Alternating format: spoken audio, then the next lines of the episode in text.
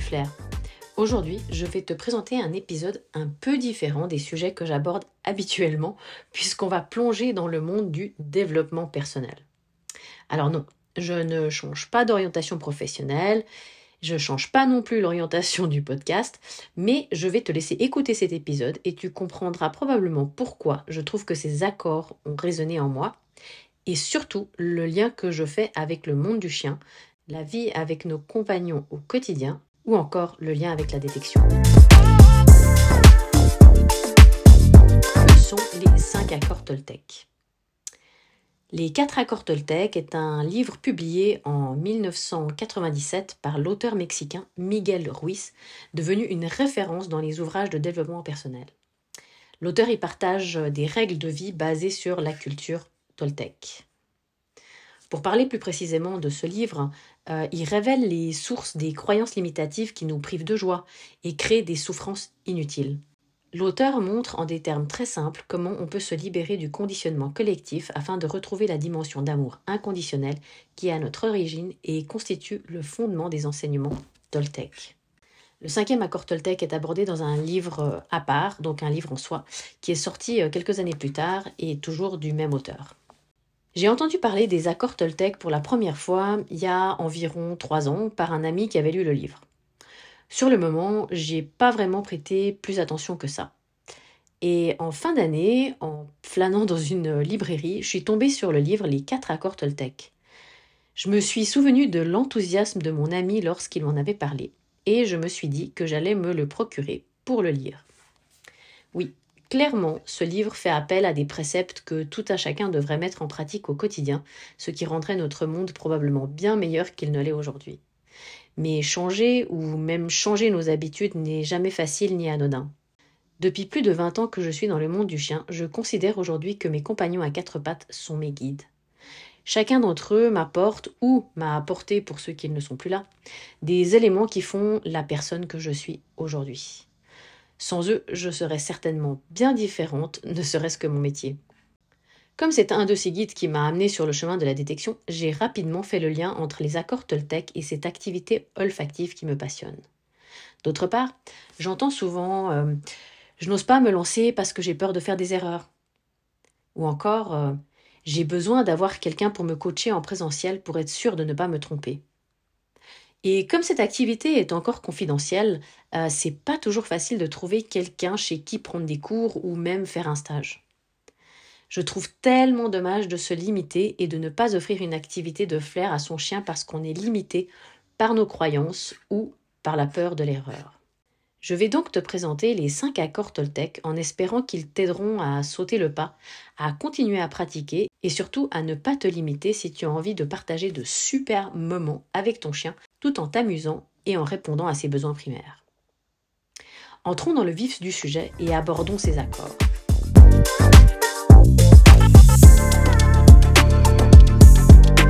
Le premier, que ta parole soit impeccable. Cet accord fait appel à la communication bienveillante.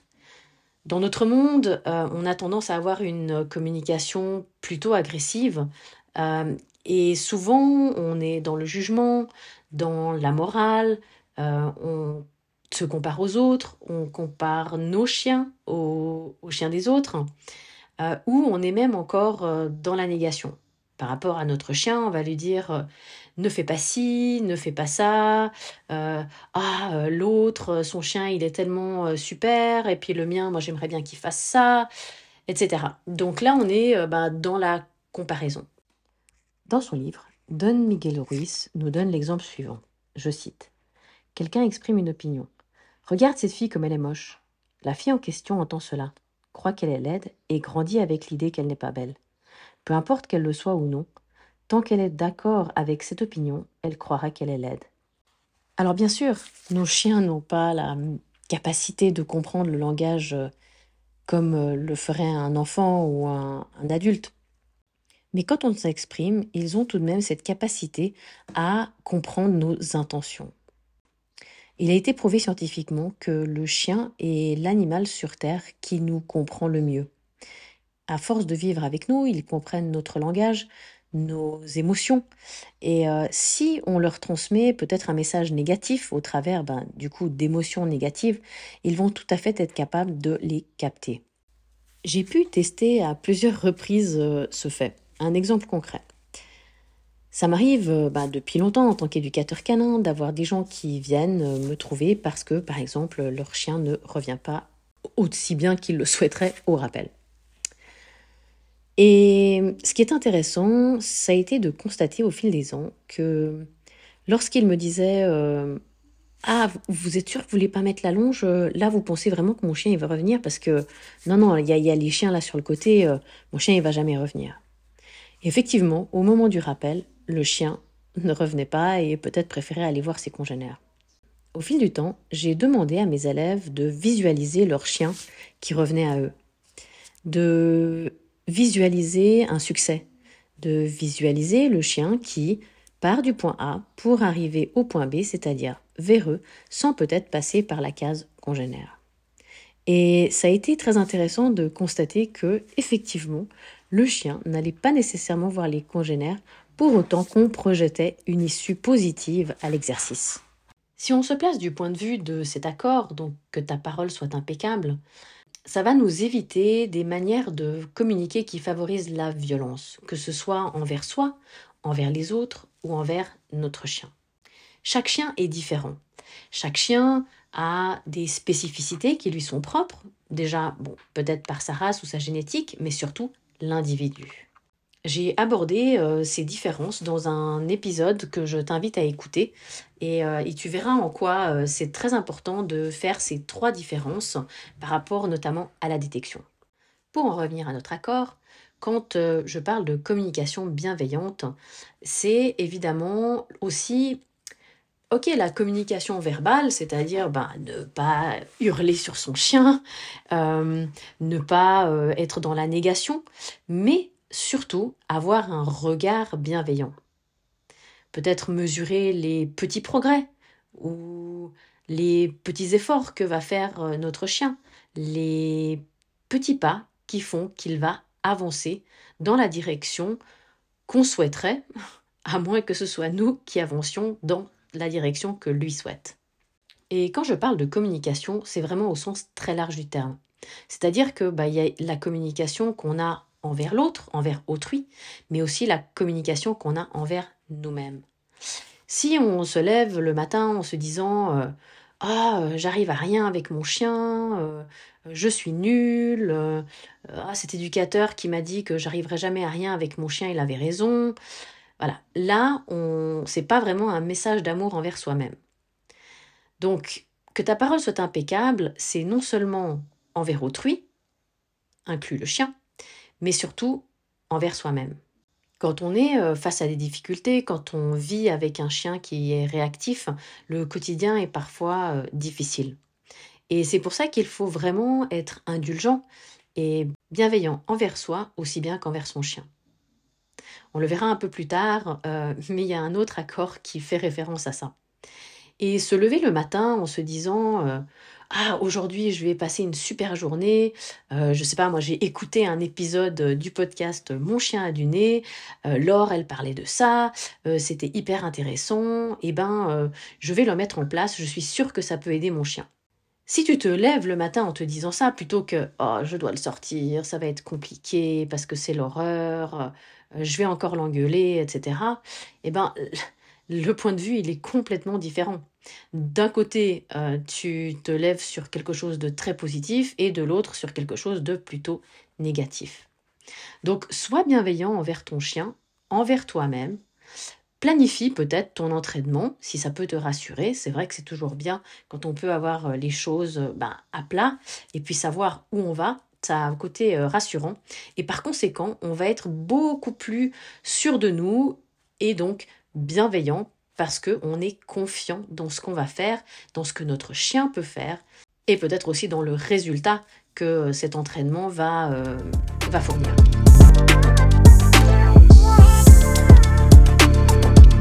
Le deuxième accord Toltec, c'est Quoi qu'il arrive, n'en faites pas une affaire personnelle. Cet accord fait euh, référence à la peur du jugement des autres. et nous invite vraiment à ne pas prendre une remarque pour quelque chose de Si on le rapporte au chien, c'est vraiment important de se dire que ben voilà, mon chien il a fait quelque chose, et ben il l'a pas fait pour me blesser ou me contrarier. Pour prendre un exemple, j'avais peut-être planifié un entraînement et il s'est pas tout à fait passé comme je l'avais prévu. C'est peut-être euh, un problème d'apprentissage ou un problème lié à l'environnement. Quand on est dans ce genre de situation, on peut ben, peut-être un petit peu euh, perdre confiance ou se dire ah oui mais l'autre là elle y arrive, son chien il progresse beaucoup plus vite que, que le mien et on va avoir peut-être peur du jugement euh, de, de personnes qui y arrivent mieux que nous. Et c'est là qu'il faut vraiment se dire de ne pas en faire une affaire personnelle. On est là avec notre chien, on se met dans notre bulle et on avance à notre pas. Clairement, de se comparer aux autres, que ce soit se comparer soi-même ou comparer euh, nos chiens, ça va nous mettre des freins, euh, que ce soit euh, ben, en termes émotionnels ou en termes ben, d'apprentissage, parce que peut-être qu'on va bloquer, on va être plus orienté sur l'environnement, les gens qui sont là, que sur progresser avec notre chien. Parfois, dans mes cours de détection, je dois reprendre mes élèves à plusieurs reprises. Alors, ça peut être euh, ben, pour un problème de timing, parce que quand on veut notamment travailler la désignation, notre timing doit vraiment être, euh, j'ai envie de dire, parfait. Certains chiens sont très rapides et on doit vraiment capter le moment où le chien a plutôt le regard orienté vers l'odeur. Malheureusement pour nous, les chiens sont plus rapides que nous-mêmes. Entre le moment où le chien désigne, le moment où l'information arrive à notre cerveau et le moment où on donne notre marqueur, eh bien, bien souvent, le chien, il a déjà tourné la tête, ou il s'est même, dans le pire des cas, éloigné de l'odeur. Donc pour apprendre une bonne euh, désignation, le timing est vraiment un élément déterminant. Pas tout le monde naît entraîneur, c'est des compétences qui sont acquises au fil des ans. Et quand euh, ben, dans mes cours j'ai quelqu'un de relativement débutant, peut-être que c'est son premier chien, ses compétences ne sont pas acquises c'est pas de la faute de cette personne-là. C'est juste que, eh ben, il n'y a pas assez de pratique. Et dans ce cas, bien souvent, je propose mon aide. Alors, évidemment, je suis payée pour ça. Mais peut-être que cette personne euh, a, dans son enfance, entendu des remarques désobligeantes et va se sentir euh, lésée par, euh, par ma proposition ou par mon action, c'est-à-dire de marquer à sa place. Et c'est là que cet accord prend tout son sens. Sur un plan un peu plus personnel, je dois dire que cet accord m'a libérée, clairement. Euh, ça m'a vraiment libérée euh, du jugement ou du regard d'autrui. J'étais déjà assez peu du genre à me soucier de ce que pensent les autres, de ce que je fais ou de ce que mes chiens font. Mais là, euh, ça m'a vraiment levé tout complexe. Et à chaque entraînement, qu'il y ait des gens ou pas, je ne pense vraiment pas en termes de performance, mais je m'enferme dans ma bulle avec mes chiens et ben, je pense juste à passer un bon moment.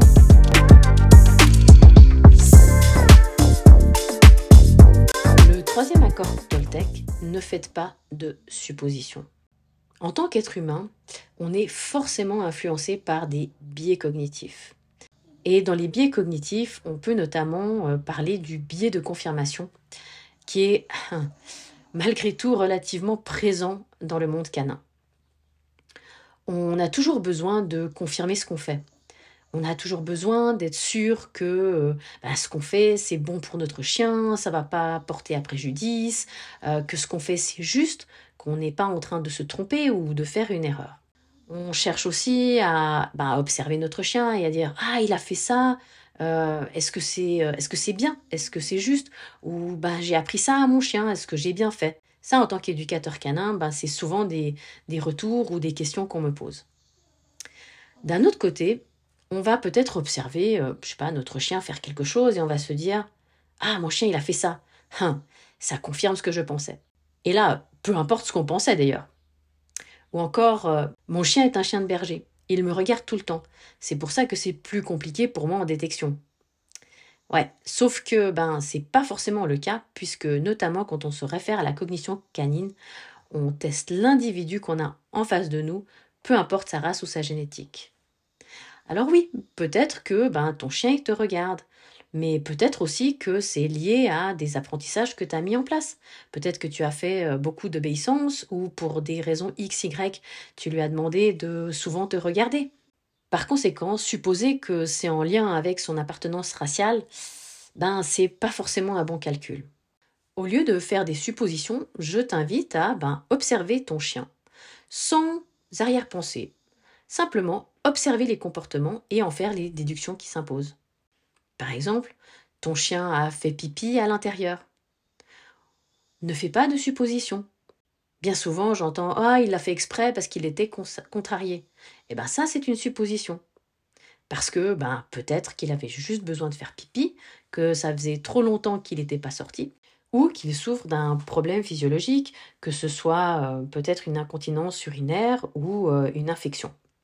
Un autre exemple, lors d'un entraînement euh, en détection, ton chien parcourt la zone de recherche, tu as placé deux caches, il y en a une qu'il trouve assez rapidement, et pour la deuxième, c'est compliqué, il tourne, il n'y arrive pas. Toi, tu sais où tu as placé la cage, donc tu le renvoies dans la zone, et toujours rien. Il n'arrive toujours pas à localiser la source d'odeur. Et là, tu te dis, ah, il le fait exprès, euh, il n'y arrive pas, euh, il n'a pas envie, il y a une baisse de motivation. Ça, ce sont des suppositions. Parce que peut-être que tout simplement, l'emplacement de la cache est trop difficile pour lui. Ou peut-être que euh, le vent emmène l'odeur plus loin, rendant impossible la localisation de l'odeur. Bien souvent, quand j'entraîne, je me filme. Je me filme moi et je filme mes chiens. Quand on est euh, derrière la laisse ou la longe et qu'on se situe ben, à l'arrière de notre chien, on ne voit pas toujours ce qui se passe au niveau de sa tête. On ne voit pas toujours euh, non plus notre langage corporel.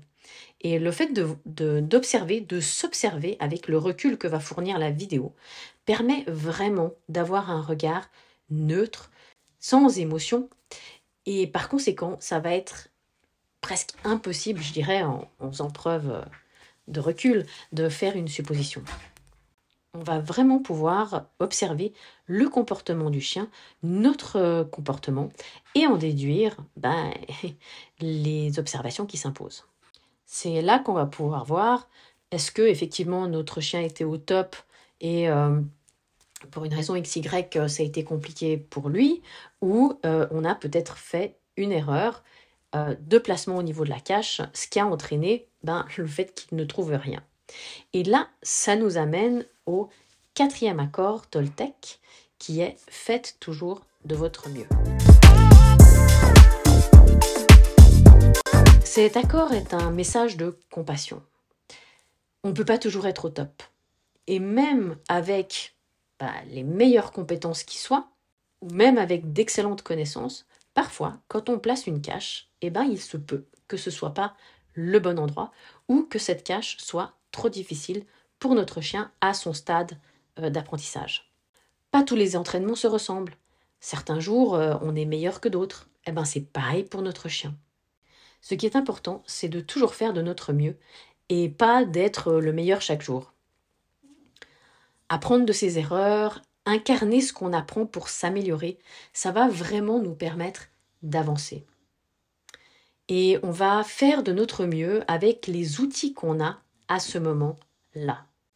Je vais pas te mentir en te disant que il y a dix ans, quand j'ai commencé la détection, j'étais au top. Pas du tout.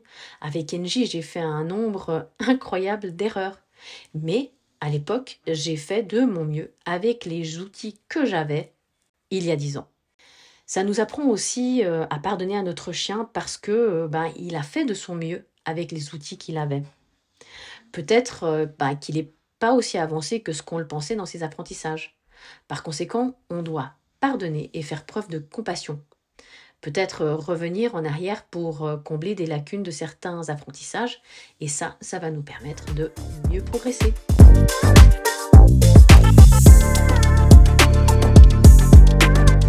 Le cinquième accord Toltec, qui est donc euh, un livre en soi, est le suivant. Soyez sceptiques, mais apprenez à écouter. Cet accord est une invitation à remettre en cause notre réalité à chaque moment, se remettre en question soi, mais aussi les choses auxquelles on croit. Notre vie est guidée par des croyances, en fonction des expériences qu'on a vécues, de comment on s'est construit. Dans les croyances, on pourrait par exemple retrouver le fameux adage les bergers allemands sont dangereux. Et ça, ça ferait peut-être appel à une expérience euh, qu'on a vécue dans l'enfance, comme par exemple euh, ma cousine s'est faite mordre par un berger allemand. J'ai moi-même expérimenté ce type de croyance puisque j'étais persuadée que la détection professionnelle était réservée à des labradors, des malinois ou encore euh, à des bergers allemands. Mais que jamais un de mes chiens, par conséquent un bulldog, ne pourrait y arriver. Alors, oui, j'étais sceptique, mais j'ai écouté ma collègue avec qui je me suis lancée dans cette aventure et j'ai eu bien raison. La clé de cet accord, c'est soyez sceptique, remettez en cause vos croyances, ne croyez pas les autres ni vous-même, mais apprenez à écouter.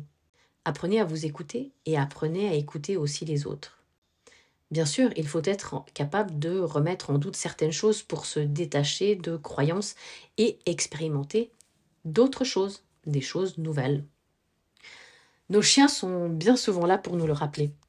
Je pense particulièrement à Pixie, une de mes premières chiennes sans qui je n'en serais pas là aujourd'hui, c'est-à-dire ben, éducateur canin, si elle n'avait pas fait partie de ma vie. Pour la petite histoire, Pixie était réactive chien et pas toujours adapté avec les humains. Vivre à ses côtés a été extrêmement formateur puisque j'ai dû acquérir un certain nombre de compétences pour lui offrir une vie adaptée à ses besoins. Je pourrais aussi parler d'Enji qui m'a ouvert le chemin de la détection malgré ma croyance qu'elle ne pourrait jamais y arriver. Je vous invite donc à sauter le pas en étant sceptique parce que ce que je vous dis ne fait pas forcément mouche, mais ayez l'ouverture d'esprit pour écouter ce que je vais vous dire. Si je l'ai fait avec des bulldogs, n'importe qui peut y arriver avec n'importe quel chien. Je ne suis pas en train de dire que ça sera facile, ni même que le chemin ne sera pas parsemé d'embûches. Mais si vous êtes bien entouré, que vous vous renseignez, il n'y a pas de raison de ne pas y arriver. Cet accord va te permettre euh, de te libérer euh, de certaines croyances limitatives et de changer ton point de vue sur des événements ou des éléments de ta vie. Et ainsi peut-être le regard que tu portes sur ton chien. Voilà, j'en ai fini avec les 5 accords Toltec. Je vais encore euh, rajouter, c'est pas un sixième accord Toltec, mais euh, c'est quelque chose euh, que j'ai appris et, et, que j'ai trouvé très très pertinent en écoutant un épisode de podcast de Chloé Bloom dans ses podcasts La vie suffit. Chloé nous dit connaître n'est pas savoir. Et au départ, je me disais, bon, ouais, ok, c'est quoi la différence? Et elle rajoute, ce n'est pas parce qu'on a la connaissance que l'on sait. Alors, à quoi est-ce que cela fait appel? On peut connaître un tas de choses sur de nombreux sujets, que ce soit la détection ou le domaine canin, on peut connaître euh, les besoins du chien, on peut connaître euh, les principes d'apprentissage, on peut connaître les quatre cadrons de renforcement, on peut connaître toutes les races de chiens, on peut connaître euh, la nutrition canine et plein d'autres sujets. Mais si on n'incarne pas, on ne sait pas. Elle part du principe que le savoir arrive avec la pratique. La connaissance n'est pas l'expérience. Même si vous n'êtes pas au top, que vous avez l'impression de manquer d'informations, que malgré vos connaissances vous n'arrivez pas à passer le pas, je vous invite à vous lancer à l'eau. Débutez où cela vous semble bon. Commencez à entraîner votre chien en détection et le savoir viendra. Si tu as lu mon livre Mon chien à nez ou si tu es inscrit à un de mes cours en ligne, que ce soit débutant ou même le cours intermédiaire, vas-y, applique ces connaissances du mieux que tu peux pour incarner le savoir. Et si ça te paraît encore trop difficile, écoute cet épisode à nouveau. Imprègne-toi du message des accords Toltec pour incarner compassion et bienveillance, non seulement envers ton chien, mais aussi et surtout envers toi-même. J'espère que cet épisode t'a plu. N'hésite pas à en parler autour de toi, à le partager si tu penses que ça pourrait intéresser d'autres personnes, qu'elles pratiquent la détection ou pas. Je te dis à très bientôt et me réjouis de te retrouver pour un nouvel épisode Mon chien